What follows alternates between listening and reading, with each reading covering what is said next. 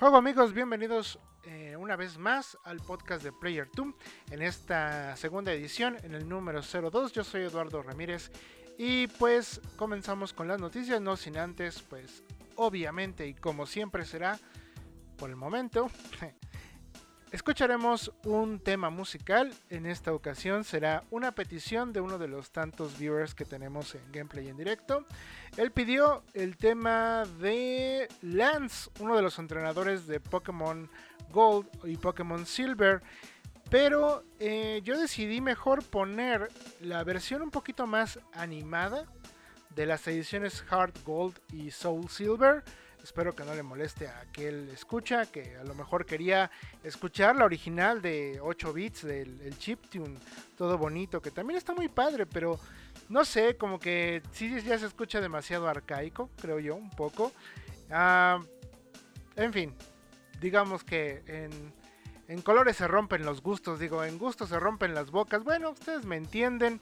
Vamos a escuchar el tema de Lance, eh, de Heart Gold o de Soul Silver, como quieran verlo, es, del mismo videojuego, solamente que ya saben diferentes Pokémones. De hecho, de eso vamos a hablar en las noticias el día de hoy.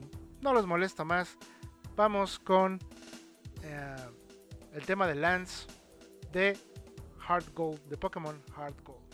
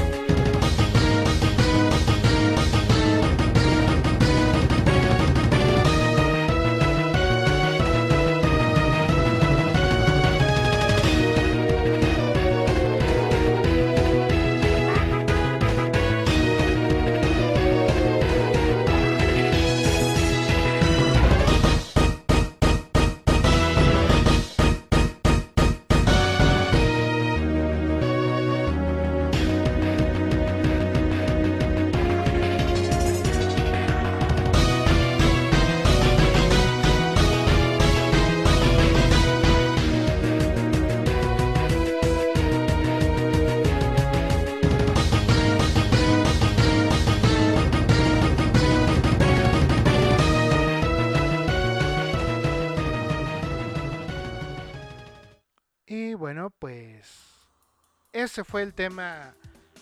El tema de Lance, uno de los entrenadores de Pokémon Heart Gold y Soul Silver. Estos obviamente son los remakes y de hecho la canción viene de la edición remasterizada, rehecha, que vimos hace un par de años de Heart Gold y Soul Silver, que para muchos entrenadores Pokémon modernos sigue siendo la mejor. Bueno, cada quien. En fin, este... Vamos a las noticias, de hecho vamos a empezar con Pokémon.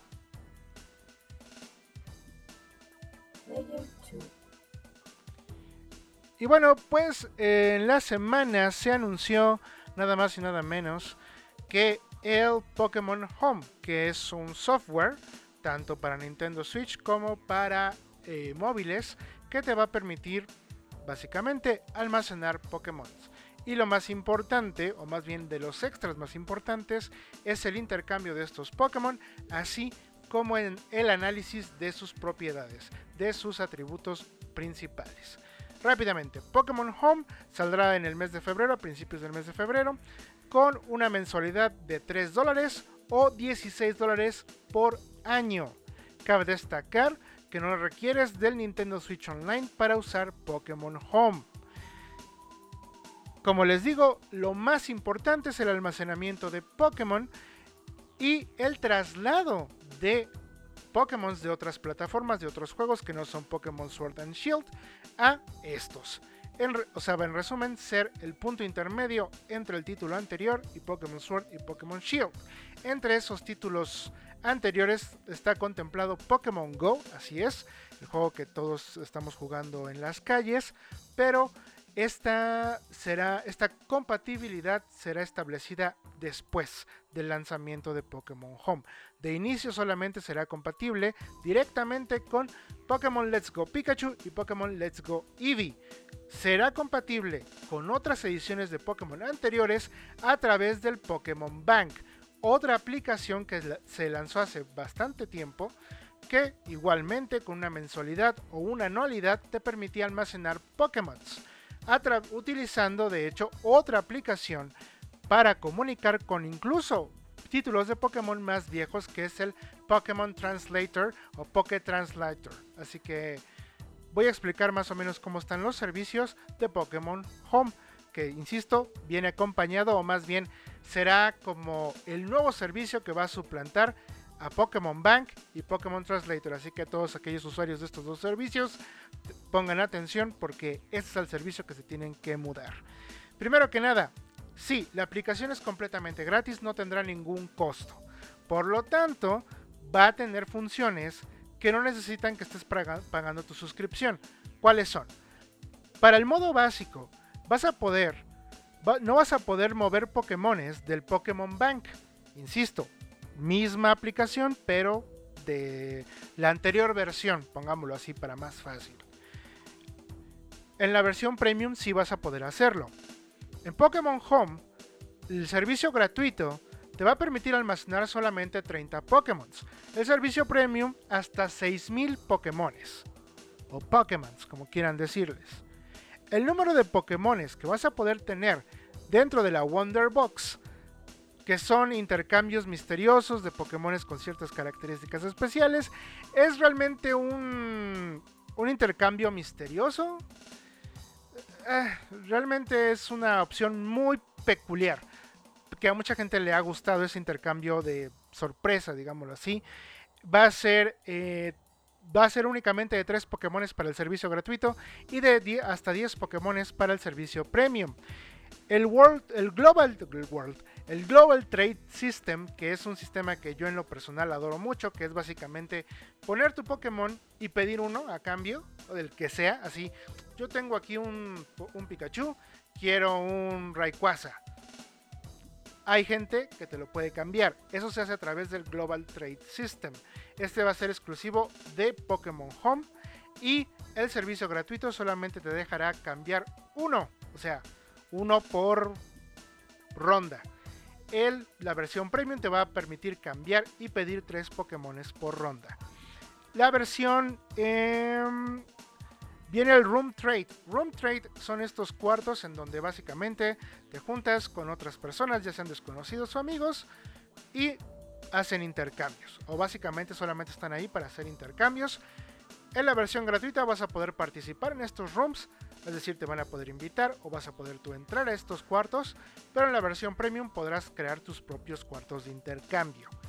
La versión Judge o la versión Juez esta, este modo, mejor dicho, no versión, modo, te va a permitir ver los atributos de cada Pokémon. Los atributos especiales, los IVs, más allá de la personalidad, te va a permitir ver realmente qué tanto vale tu Pokémon para la versión competitiva o para la crianza de más Pokémon. Que esto es una parte muy esencial del endgame de los juegos de Pokémon. Y ya, Eso es básicamente la diferencia. Sobre cuáles son las cláusulas de cancelación. Sobre, ok, tengo 1500 Pokémon, pero no pasó mi pago. ¿Qué va a pasar con, el, con los 1470 Pokémon extra? No sabemos. De los 30 que van a ser gratuitos, no sabemos. Eso sí no lo ha aclarado la página web, aunque supongo yo que te darán un tiempo de tolerancia para poder pagar o te van a clausurar esos Pokémon para siempre.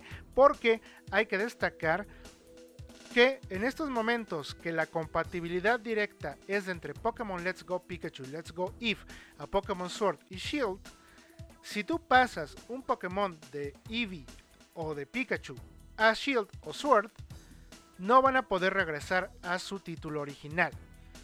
Esto, esto también pasaba en el Pokémon Bank.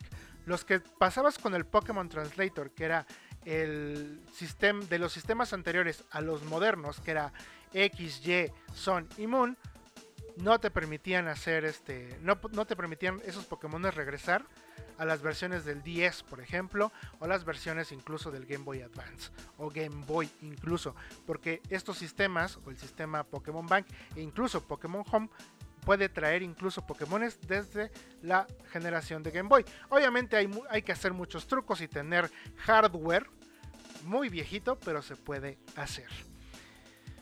En fin, en Pokémon Home, además por utilizarla irás acumulando puntos Pokémon Home. Conforme vayas depositando, y, y estos van a poder ser utilizados como puntos de batalla en Pokémon Sword y Pokémon Shield en estos momentos. Cabe destacar que también hay una diferencia grande entre las versiones de Nintendo Switch y la versión de dispositivos móviles. Algo muy chistoso es de que vas a poder transferir Pokémon con Let's Go Pikachu y Let's Go Eve solamente se puede hacer en Nintendo Switch. Transferir Pokémon de Pokémon Espada y Pokémon Escudo también nada más en Nintendo Switch. Eh, trasladar Pokémon desde el banco Pokémon se va a poder en las dos. Igualmente analizar Pokémon, es decir, por la parte de utilizar el modo Judge o el modo Análisis, también se va a poder hacer en los dos lados. Intercambiar Pokémon únicamente en la versión móvil. Igualmente recibir regalos misteriosos, así como comprobar datos de combate, consultar avisos y demás solamente serán disponibles en la versión de celulares de Pokémon Home. Pues sí, eh, ya más adelante voy a discutir un poquito sobre la aplicación Pokémon Home. Repito, sale en el mes de febrero con una mensualidad de 3 dólares o una anualidad de 16 dólares. Cabe destacar que para celebrar el lanzamiento de Pokémon Home durante este mes tras el día de su lanzamiento, es decir, 30 días después del día de lanzamiento, el banco Pokémon y el Pocket, y el Pocket Translator o Pokémon Traslador, como se está en español, estarán disponibles sin coste alguno. Estarán en prueba por un mes o más bien prueba gratuita. Banco Pokémon y Pocket Translator. Pokémon Home no estará en, prueba gratuita, que es una lástima. Bueno, sigamos con otras noticias. Player 2. Resulta ser que hay un rumor de dos nuevos Silent Hill. Así es, la saga de terror de Konami al parecer verá la luz de nuevo, con una especie de reboot o de soft reboot que le llaman, que es básicamente no es un reinicio, pero solamente van a tomar ciertos elementos de las anteriores entregas y todo lo demás será completamente nuevo. Y el otro título será uno episódico muy al estilo de Telltale Games, pero tendrá un estilo de de juego como el de Until Dawn. Bueno, va a ser por capítulos básicamente. Además mencionan que em, el título de episódico no va a ser continuación del, del título normal, sino va a ser como una...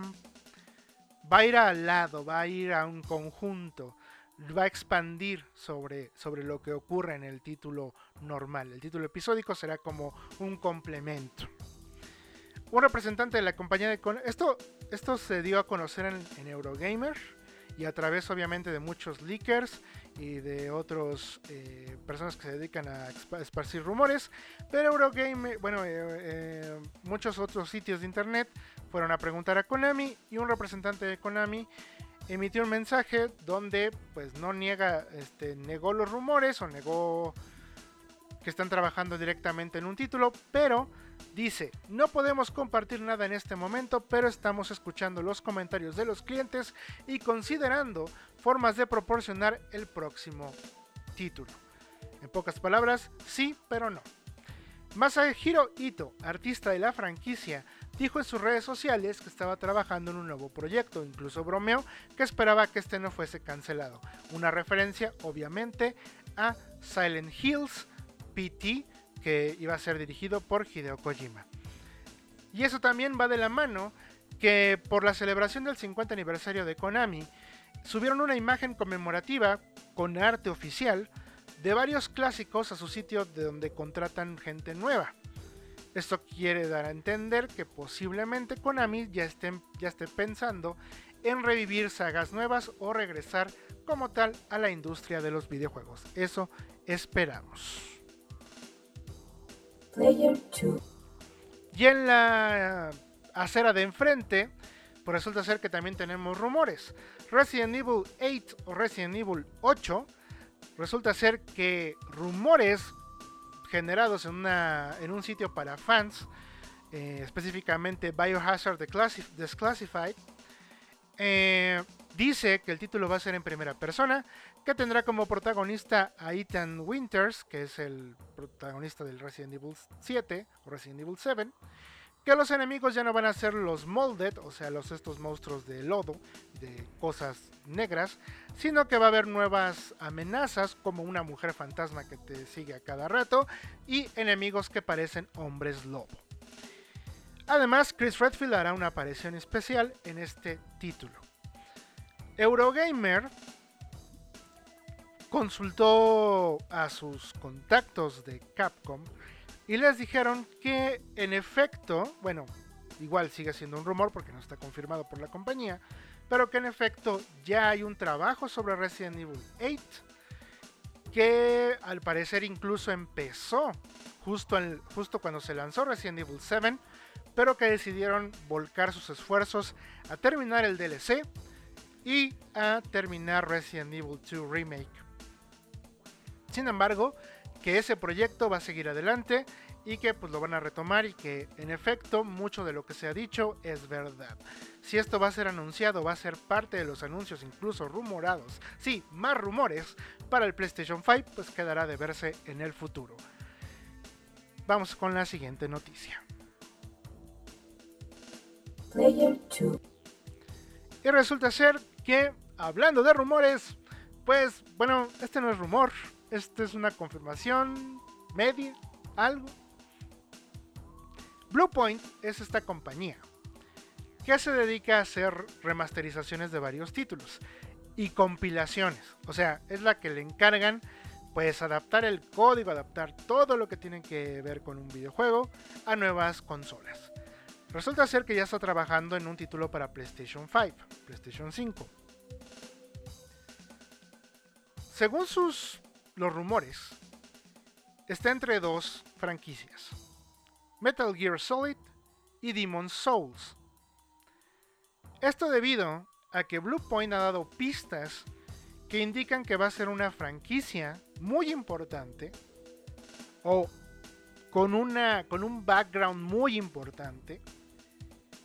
Y de hecho lo más reciente es de que han publicado en su sitio que este es el proyecto más grande en el que han trabajado. Realmente no hay nada confirmado. Realmente lo único que pasa es de que están trabajando en un título muy grande, además de uno propio. Y que ellos han decidido pues alimentar más las flamas del hype por el PlayStation 5. Con obviamente indicando que están trabajando en un título muy grande de una franquicia ya establecida. Insisto, los rumores son Metal Gear Solid o Demon Souls. Ahí apuesten lo que ustedes más gusten. Yo no apuesto, bueno, ya les diré cuál es mi apuesta al terminar las noticias. Mientras tanto, vámonos con una nueva canción. Que en este caso, pues para aderezar bien la noticia, será Rules of Nature de Metal Gear Racing, también petición de uno de los viewers de Gameplay en directo. Recuerden todos los, todos los martes a las 9 de la noche tenemos un gameplay y pues ahí algunos viewers nos han pedido canciones y esta es una de ellas, Rules of Nature de Metal Gear Rising.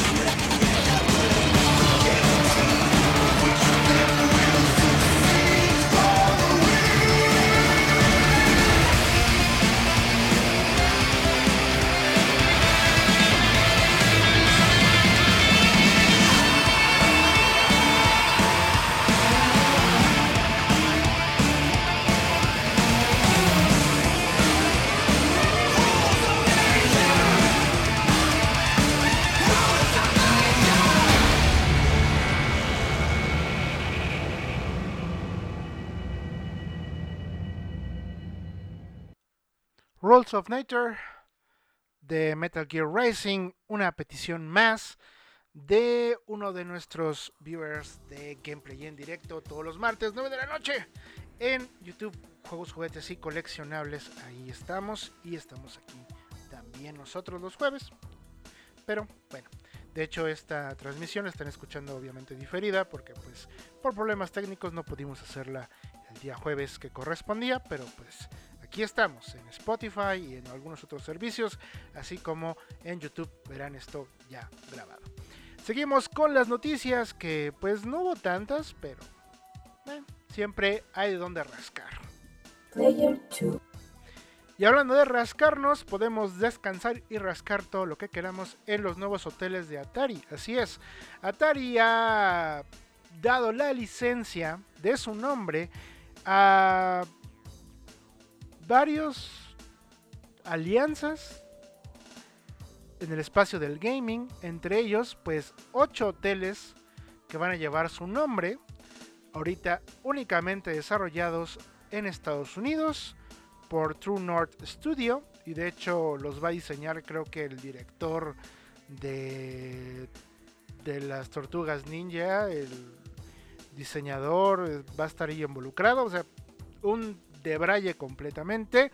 Perdonen por la editorial, pero eh, la construcción va a empezar en, en, Phoenix a mediados de este año, 2020, y más hoteles estarán situados en Austin, Texas, Chicago, Denver, Las Vegas, San Francisco, San José y Seattle. O sea, bien, o sea, va a estar bastante interesante. Lo padre de estos hoteles es de que por obvias razones van a ser hoteles gamers. Yeah, que van a ofrecer espacios para gamers como juegos de realidad virtual y realidad aumentada, así como que algunos de estos hoteles tendrán lugares para los eSports. Yeah. Y ya. ah, perdón, no, no podía quedarme serio con esta noticia. Esta noticia no es... En fin. Player 2. Y bueno, pues una noticia bastante interesante. Esa sí está bastante buena. Resulta ser que 7-Eleven y eh, Niantic, específicamente la parte de Pokémon Go, han llegado a un acuerdo en México, siendo la primera alianza que forman en América. Bueno, la primera alianza de Pokémon Go de Niantic en América Latina, aquí en México, con 7-Eleven, para que estas tiendas de conveniencia se transformen en pokeparadas o gimnasios y que estos estén patrocinados. ¿Qué implica que estén patrocinados y que estén ahí en un 7-Eleven? Además de a lo mejor ver a un Pikachu con una gorrita y un 7, ¿no? No, ¿qué significa? Pues que básicamente van a poder estos sitios de interés recompensar a los jugadores con investigaciones de campo exclusivas y además que las ubicaciones con gimnasios patrocinados son elegibles para incursiones EX. O sea, básicamente, y además, perdón, próximos eventos especiales y reuniones de comunidades se podrán hacer en tiendas 7-Eleven participantes. En pocas palabras, el 7-Eleven se va a volver un punto de reunión para todos aquellos que jueguen Pokémon Go. Y eso es muy importante porque, bueno, pues nuestro país es uno de los primeros en, más bien es el primero en América Latina en recibir este tratamiento. En total hay 1800 tiendas 7-Eleven en todo el país de México, así que pues quedará alguna cerca, espero, de algunos de ustedes y disfruten de los gimnasios patrocinados y del Pikachu con verde, rojo y blanco, no de México, sino de 7-Eleven. Ah, porque me faltó el color naranja. Insisto, esta sí es una noticia bastante interesante. Hablando de cosas interesantes, pero que a lo mejor no dan para nada. Eh, no por la anterior, sino por esta. Nintendo resulta ser que renovó el registro de 39 de sus marcas. Básicamente de títulos o de palabras clave que registraron para que no lo use otra persona en el ámbito de los videojuegos o del que pueden usar ellos comercialmente. Entre ellos está Kirby's Adventure, Animal Crossing City Folk, Eternal Darkness y Super Mario Sunshine. Como ustedes logran discernir, son nombres de títulos de videojuegos ya de otras consolas. Entre ellos está también Spirit Camera, Kirby Mass Attack, Skyward Sword. Eh, nada más Skyward Sword The Adventure of Link, nada más Adventure of Link, Ocarina of Time y Fountain Glass. Obviamente no registraron el nombre completo de Legend of Zelda porque The Legend of Zelda Phantom Glass, o más bien The Legend of Zelda solo, ya está registrado, ya está renovado. Obviamente esa es la primera que van y depositan para que no se las quiten, pero los subtítulos como Phantom Hourglass, Ocarina of Time, The Adventure of Link, es así no.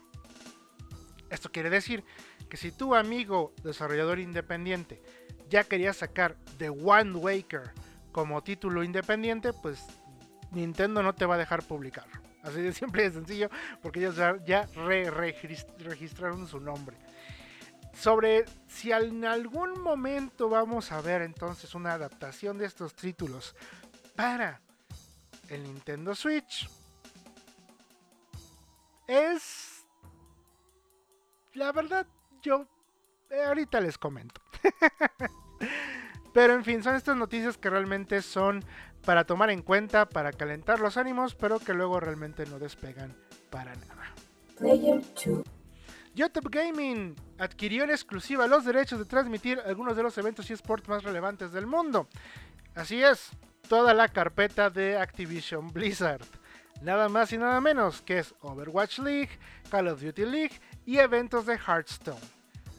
Así es, nada más y nada menos, YouTube Gaming acaba de robarle ahora sí, bueno, no robarle, porque eso no es robar, es comprar, es renegociar, adquirir las joyas o una de las joyas más importantes de la corona de Twitch, que era pues obviamente la serie de juegos de Activision Blizzard que estaban en exclusiva en Twitch, ya no más, ahora están en YouTube Gaming.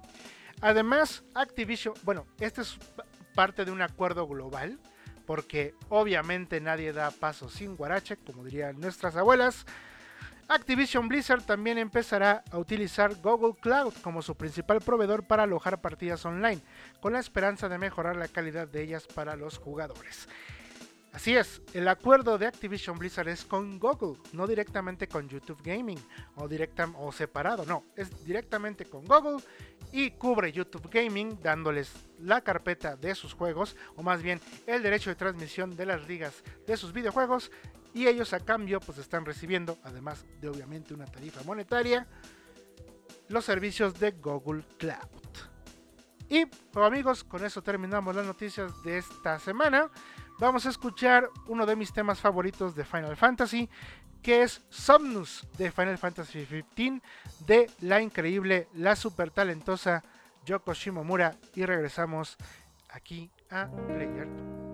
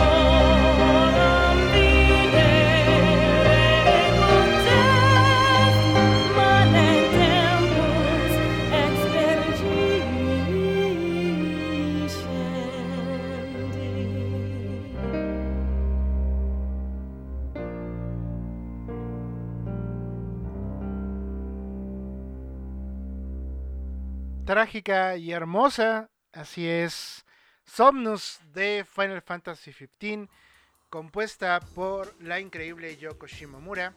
Que bueno, ya hemos escuchado muchos de sus temas y seguiremos escuchando un montón de Yoko Shimomura a lo largo de todos los podcasts de Player 2. Porque pues es una compositora vital para todo lo que tiene que ver con videojuegos, para, para todo. En serio, es no, no hay pierde con ella, es una maravilla. En fin, vamos a discutir un poquito las noticias, aunque ya me pasé un poquito de editorial en, la declaración de ya se me aflora en la que es, perdón, perdón. Perdón, pero es que luego no me puedo, no me puedo evitar, por ejemplo, de, de realmente como decir neta. O sea, Atari haciendo hoteles y... Miren, neta se me hace como el tío cool tratando de hablarte de videojuegos. No, hijo, así tus videojuegos están padres, pues no te gusta la realidad virtual, así como la, de, la del Cinépolis, está bien chida, ¿no? Así bien padre. Sí, tío, sí, o sea, digo, sí, sí está padre, pero no, tío, o sea, acá es más seria la cosa. No, no, no, acá mira, bien padre, el AR, o como le llaman, al a, Augmented Reality. A eso está bien padre, como los Pokémones. Así le puse a tu tía ahí un Pikachu ahí en la espalda y la, la muy inmensa se asustó ahí. Es el celular, hija. Así. Así se me hace la noticia de Atari y los hoteles. Punto. Digo, obvio, eh, pues está padre. Ahora están muy buenos, se ponen muy buenos, pero la neta así como en papel. Luego, después de que Atari ya hizo un montón de cosas y creo que no ha entregado nada de lo que ha hecho, no sé. Gorras con audífonos, ¿se acuerdan? Eh, encendedores, no sé, hizo un montón de cosas. Que es que para el gamer, que dijo: No, no, no, ya no vamos a hacer consolas, ya no vamos a hacer nada. Vamos a vender nuestras licencias, vamos a ganar algo de ello, pero vamos a dedicarnos a hacer que la marca Atari sea algo, o sea, que Atari sea videojuegos. Entonces, por eso vamos a hacer ropa eh, periféricos, todo. Para nada. no, no, no, mejor vamos a hacer una consola. El Atari VCS. ¿La han visto? No. En fin. Pero pues que les vaya bien. O sea, neta sí que les vaya muy bien. Ojalá estén muy padres. Ojalá me inviten. No, ya no me van a invitar, ¿no? Ya escucharon mi queja de que ya les dije tíos. Pero pues demuéstrenmelo, invítenme y demuéstrenme que no. Ah, guiño, guiño invítenme al de Austin, Texas, que es el que creo que me queda más cerca, ¿no? No, creo que el de Phoenix. El de Phoenix también, no sé. Pero en fin, pues hay todos los que vengan en el sur de Estados Unidos, pues hospédense un día y díganme, digan, no, no, no, Lalo, está bien chido todo. No, al contrario, lo hicieron muy bien. Puede ser, o sea, puede ser. O sea, el, el arte oficial es un hotel con la forma de las ondas de Atari, ya saben, esta A de tres ondas, y está padre. Nada más que se ve como edificio así como de, ah, ok. AOC, AOC, AOC. Pero bueno, en fin. Nintendo y, bueno, más bien, The Pokémon Company y Pokémon Home. Aquel que se haya enojado ahorita, bueno, está bien. A lo mejor ahorró su coraje a que cuando lo anunciaron. Pero yo creo que debió haberse enojado desde que anunciaron Pokémon Home. Hay mucha gente enojada por el precio, porque si es un precio excesivo. Lo dije yo incluso en el gameplay. Que para mí sí se me hacía un, es un precio excesivo, pero ya sabemos que es Pokémon. Y que eso siempre va a ser un precio excesivo. No hay de otra. Oh no, pero Pokémon puede cambiar. Si no, bueno, sí, estoy de acuerdo, puede cambiar. Pero no lo va a hacer. No hay fuerza o sea, necesitaría pasar algo muy fuerte con la marca para que toda la gente que compra Pokémon deje de comprarlo. Que los niños que le convencen a su papá de, es que es para pasar Pokémon. Sí, hijo, toma, 6 dólares, punto. Deje de pasar eso. No sé, necesitan crear algo. O sea, a lo mejor si volvemos a la... A lo mejor si ustedes vuelven a proponer lo de que los Pokémon son satánicos, puede funcionar. No sé, tienen gluten. Algo moderno. Algo, no sé. algo así. A lo mejor y eso funciona. ¿eh? No, no va a funcionar. Resígnense. Sí, es muy caro. Realmente, ah, pero vamos a. Ahora sí que, vamos punto por punto, muchachos. ¿Realmente ustedes necesitan Pokémon Home? Yo creo que no. Si se están quejando, no. No lo necesitan.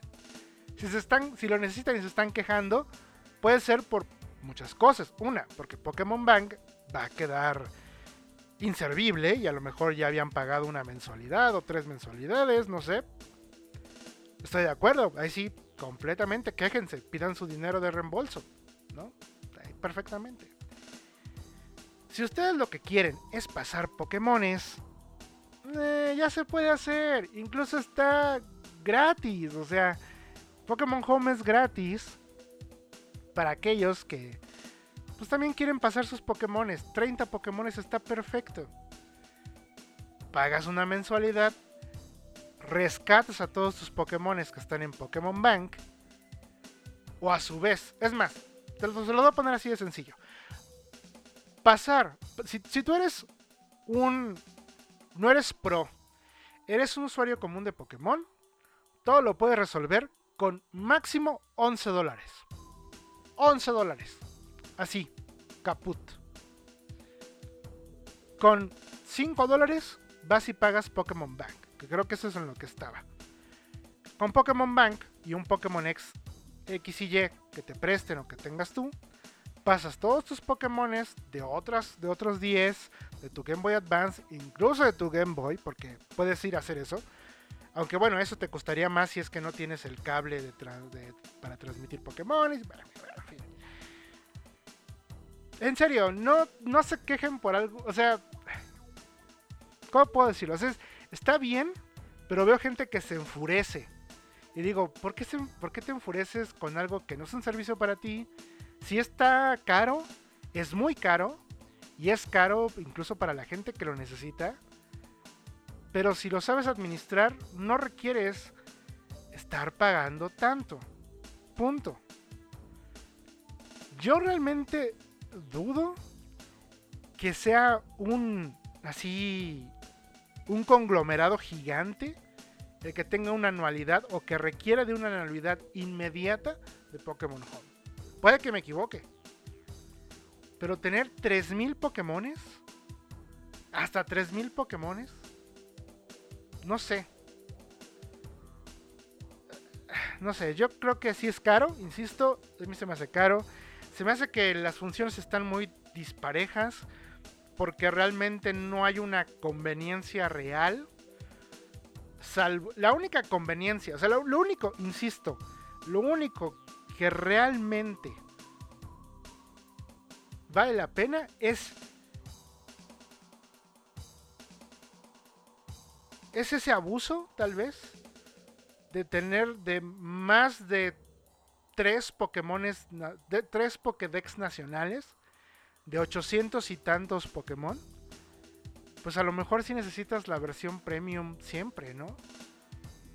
Pero si no, si eres un pro, te casas con el meta y realmente no, ya, por ejemplo, tampoco es como muy vital para el Pro porque el Pro ya se movió a X, por lo tanto ya utilizó Pokémon Bank y ha estado eliminando Pokémones porque el meta o porque las estrategias van cambiando dependiendo cómo se vayan tanto metiendo actualizaciones como reglas. Y en Pokémon y Pokémon Sword de Shield ya se volvió el estándar. Entonces técnicamente los otros Pokémones ya, ya no se va a ver, ya no se van a hacer competencias en Pokémon Sun y Moon y Pokémon X and Y, salvo fuera del, del marco oficial. No sé, insisto, Pokémon Home sí es caro. Que quede bien claro y puntualizado. Es caro por lo que ofrece. Porque realmente del gratis al caro hay una diferencia muy... Hay un punto muy exagerado, que es el de los Pokémones, 30 a 3000. Y los demás están... Se puede vivir con eso. O sea... Ah, bueno, y que no puedes pasar del Pokébank. Eso es lo único, así de chale, ¿por qué necesito pagar 6 dólares? Pues para pasar mis monos del Pokébang al Pokéhome. Y punto. De hecho es lo que yo creo que voy a hacer en dado caso. Porque no me acuerdo cuáles Pokémon dejé en el Pokébang para empezar. Pero bueno, voy a pasar esos que tengo ahí a Pokémon Home. De ahí en fuera, no sé. Insisto, creo que no, no se enojen, no se estallen. Es más, no lo instalen en su teléfono, no lo instalen en su Switch pongan ese punto, pero realmente no van a evitar nada. Ya Pokémon está más arriba de las quejas comunes. Realmente necesita pasar algo bien fuerte. ¿Y saben por qué lo digo? Algo que no se comentó en las noticias porque a mí ese tipo de cosas no se me hacen interesantes, pero como para un, una tabla, para un, una tabla. A table. Es que es que soy gringa, baboso. Para una mesa de discusión que es las cifras de ventas de todos los títulos de Nintendo. Eh, bueno, general. Y que la comparación de, Pokémon. Pokémon Sword and Shield, uno de los juegos más odiados de finales del 2019. ya vendió más de 16 millones de copias. ¡Pum! Sirvió que hicieras coraje, que te echaras de bilis, que insultaras a la gente que sí disfrutó Pokémon Sword and Shield, que dijeras que una, una cosa ahí media cocinada es mejor que Pokémon. Te estoy viendo a ti, Temtem. Bueno, pues disfrútalo. Digo, hay mucha gente que puede vivir del odio y de cosas así, ¿no? Supongo. Digo, hay mucha gente quejándose así, así que supongo que hay gente que disfruta estar en ese estado. En fin, pasando a otra noticia, igual de Nintendo, porque somos Nintendo fans, ¿no? Porque Nintendo está dando muchas noticias ahorita últimamente. Pues obviamente con el cambio de, de año fiscal, todo esto, chalala. Quise decir chalala. Eh, ya conocer que registró nuevamente varias licencias, entre ellas títulos del GameCube, lo cual mucha gente pues ya empezó a maquinar que va a venir una Virtual Console o un servicio parecido para el cubo, que va a venir el mini cubo, que va a venir el mini 64, bla bla bla, o que van a hacer adaptaciones para el Nintendo Switch que se van a vender.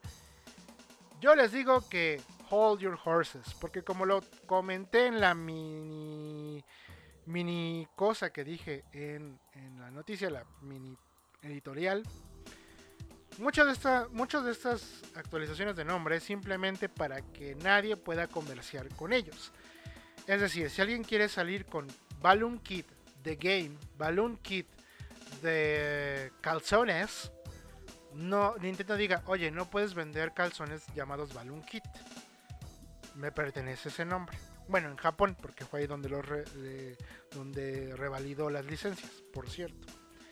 Bueno, en Japón no puede haber calzones Balloon Kit sin la aprobación de Nintendo. A lo mejor Nintendo le vale eh, que se vendan calzones Balloon Kit. Pero obviamente y seguramente no lo va a dejar hacer. Porque Balloon Kit, el nombre, le pertenece. Así de simple y sencillo. Es básicamente eso. Obviamente, según la licencia y según el país, pues a lo mejor si es por rubros, a lo mejor nada más compraron la licencia de Balloon Kit de Wave Race para videojuegos y aplicaciones. Y a lo mejor, insisto, pues alguien con calzones Wave Race puede salir sin ningún problema a venderlos. Pero mientras tanto, pues no. Entonces yo creo que no hay que emocionarnos tanto. Hay que echarle un ojo. Ah, bueno, pueden, si quieren, eso sí es muy válido. Eso no se los quito yo. Nada más estoy tratando de hacer que asienten un poco su cabeza y no salgan después todos eh, enojados que no, Nintendo no anunció nada de esto. Pues es que nada más era que compraron el nombre otra vez. No dijeron nada. No se emocionen de más, amigos. Y la noticia que a mí se me hace más importante de todas las que dimos, realmente es la de YouTube Gaming. YouTube Gaming parecía una plataforma muy dormida. Muy, muy dormida demasiado. Porque su avance principal fue Stadia. O era Stadia. O sea, Stadia era su, era su escalón para ¡pum!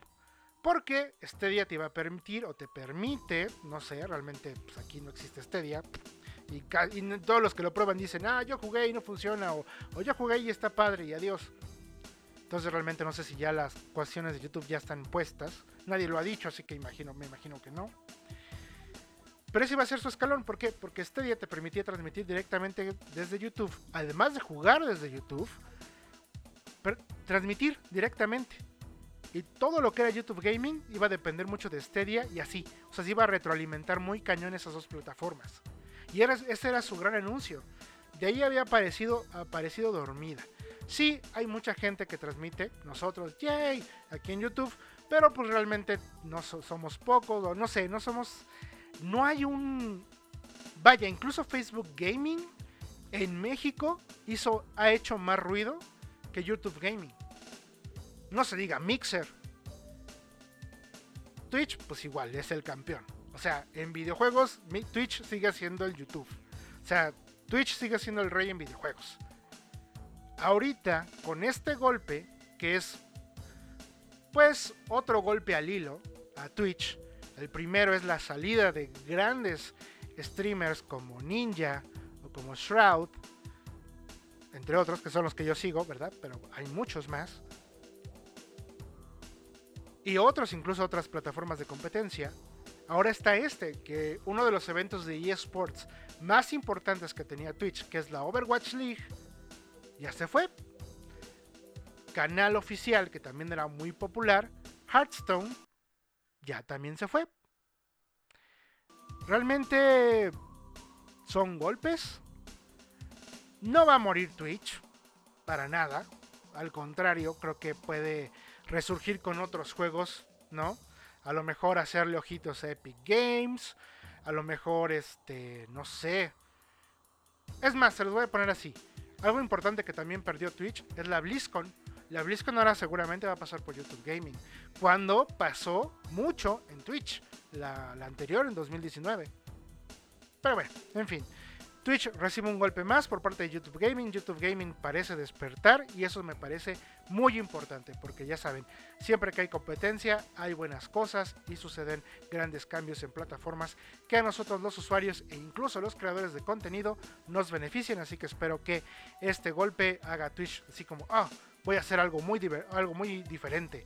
A Mixer decir, hmm, yo quiero algo de esas ligas y a los demás pues también seguir los mismos pasos que YouTube Gaming, que parece que por fin está despertando el gigante, que creímos que iba a tomar, que iba a darle así, de ya llegó, ya llegó por quien lloraban, le iba a decir a, Twitch, pero pues no, no pasó, pero puede que suceda ya. Vamos a quemar otro cartucho de temas que siempre van a, van a estar en los podcasts de videojuegos del habitante, o más bien del, ¿cómo se le llama? ¿Cómo se le llama cuando les dan la llave de la ciudad a estas personas y dicen, ay no, qué padre, eres el ciudadano del año, pero no el ciudadano del año, es como la persona favorita? Sí, yo digo que sí. Vamos a ponerle así, porque la verdad no me acuerdo cómo se les dice. La persona favorita de la condesa, que también resulta ser japonés, Akira Yamaoka, con el tema principal de el primer Silent Hill que a todos se nos pone la piel chinita de escucharlo. Vamos para allá.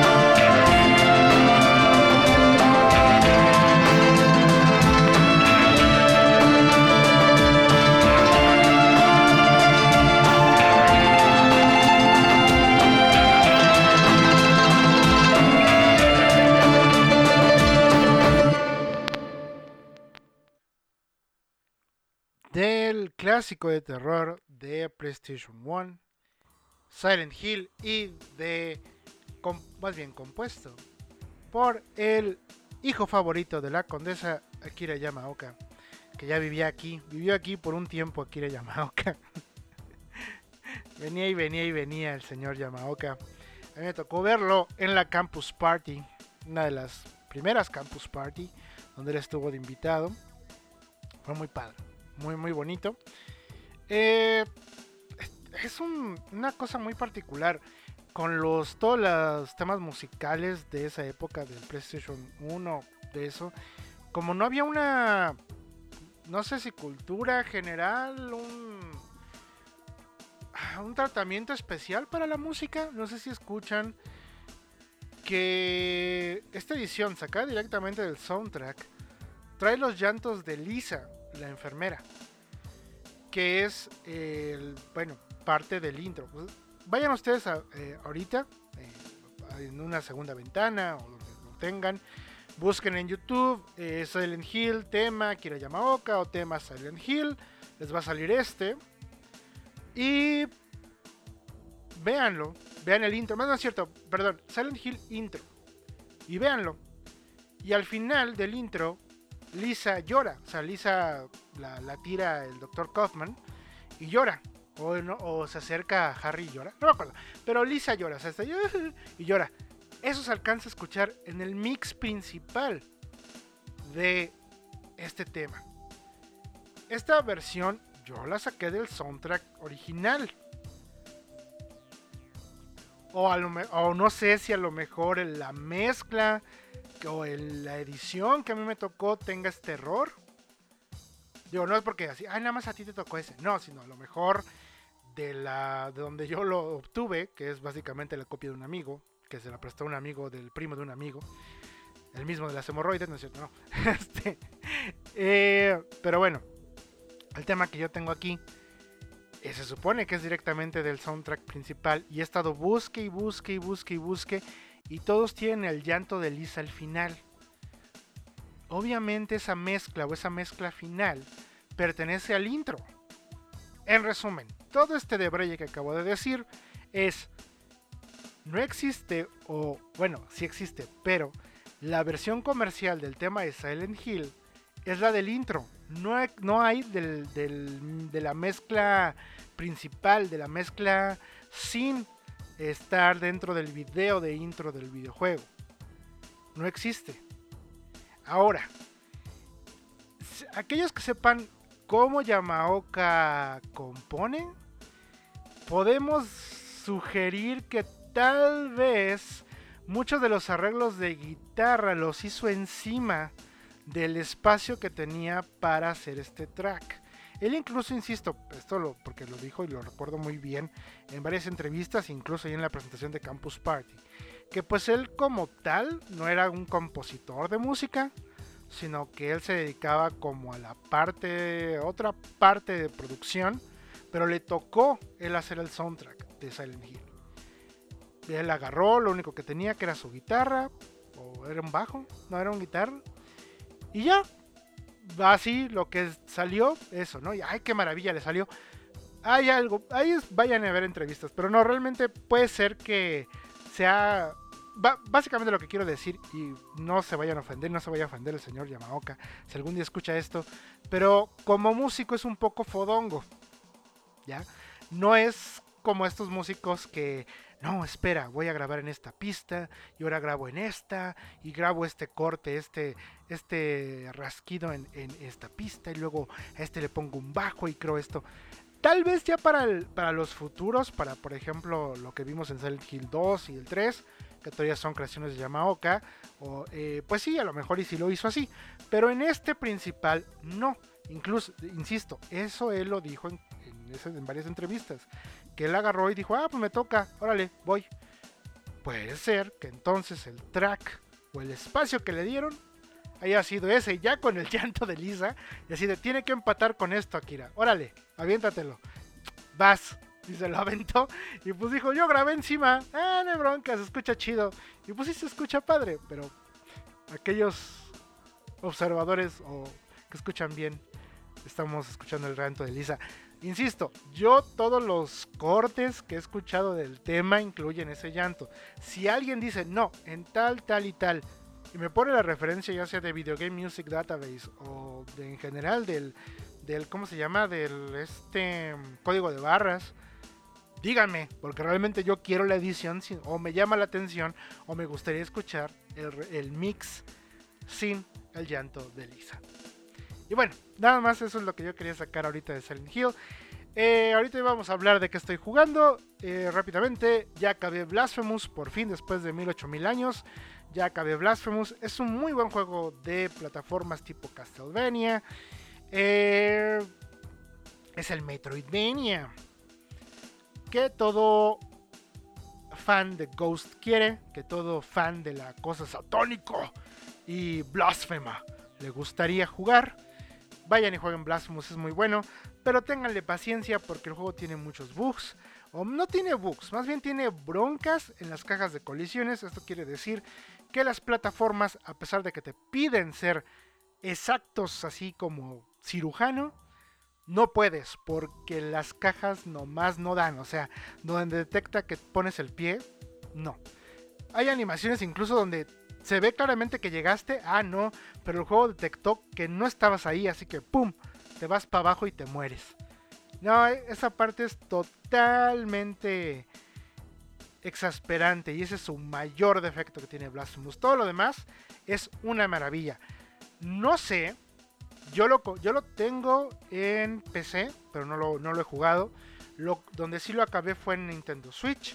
Lo compré en la Store de en inglés, así que solamente vienen los títulos o tiene, viene en español.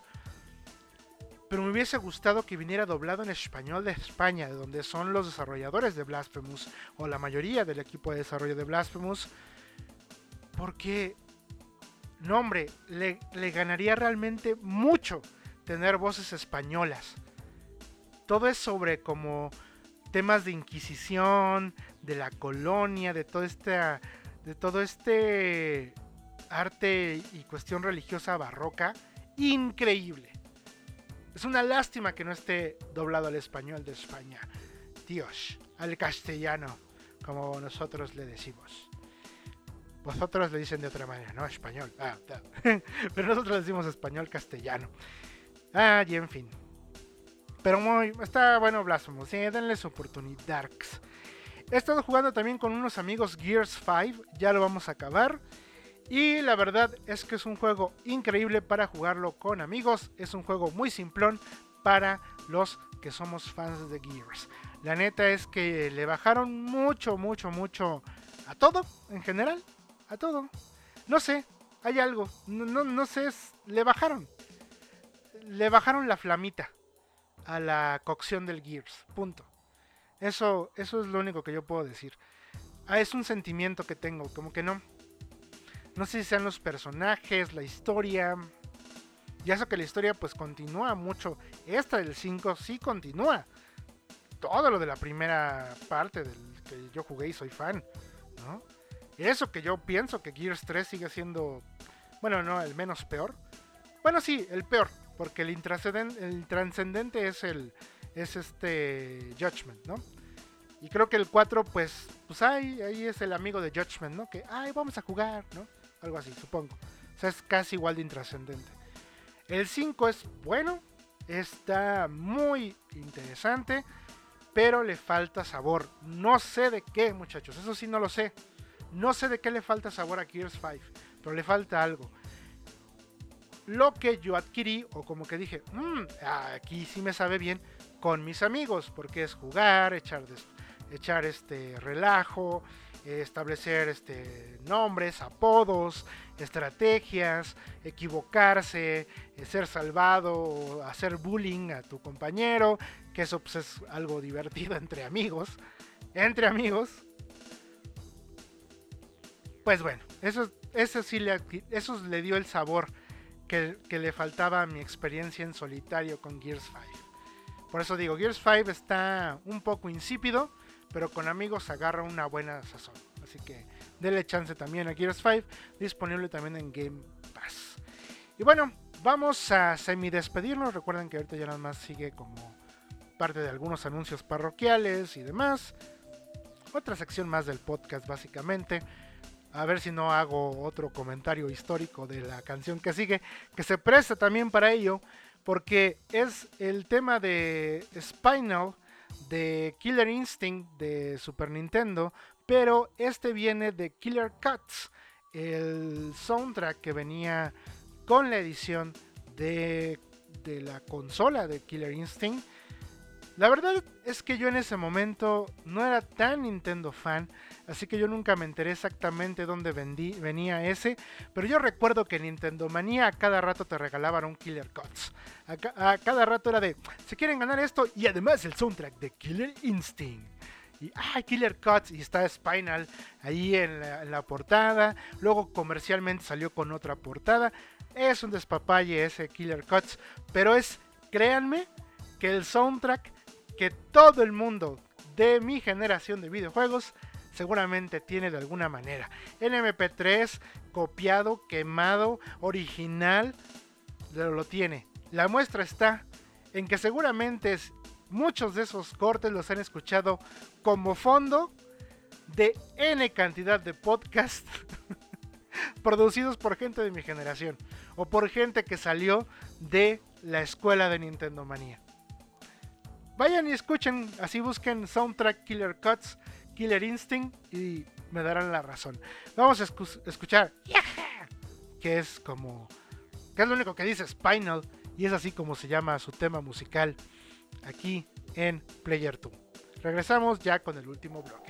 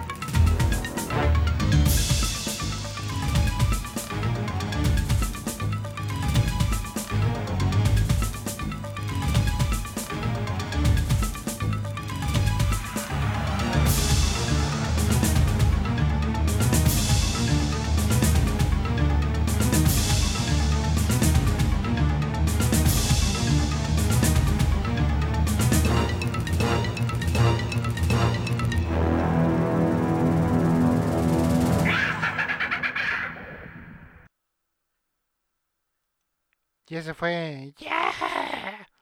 O como lo que haya querido decir el señor Spinal en su declaración sobre su propio tema musical.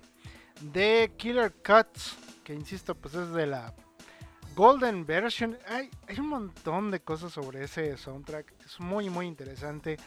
Pero nada más tengo recuerdos como muy pequeñitos ahorita. Esta fue una petición de otro de los viewers de, de los viewers. Ah, perdón por jugarle a la Marta de baile.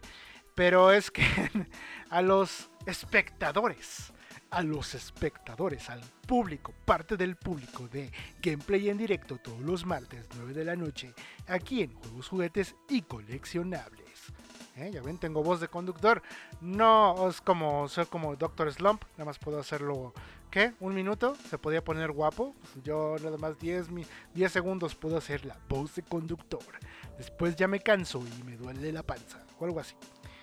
En fin, bueno, amigos, me dio mucho gusto estar con ustedes este, en esta emisión del podcast Player 2. Eh, yo me despido, no sin antes recordarles que vayan a escuchar esto, ya sea en audio, o sea, suscríbanse, pónganle siguiendo ahí en Spotify o búsquenos en otras plataformas, después vamos a estar diciendo dónde, o pueden escucharnos en vivo y en directo en Radio Juguetes, en la sección radio de la página juegos, y coleccionables.com.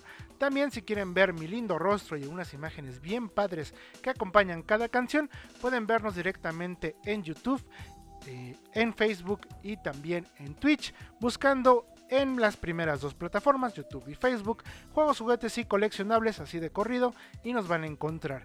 En Twitch pueden encontrarnos como JJIC Live. Ahí recomiéndanos, síganos, véanos y disfrútenos.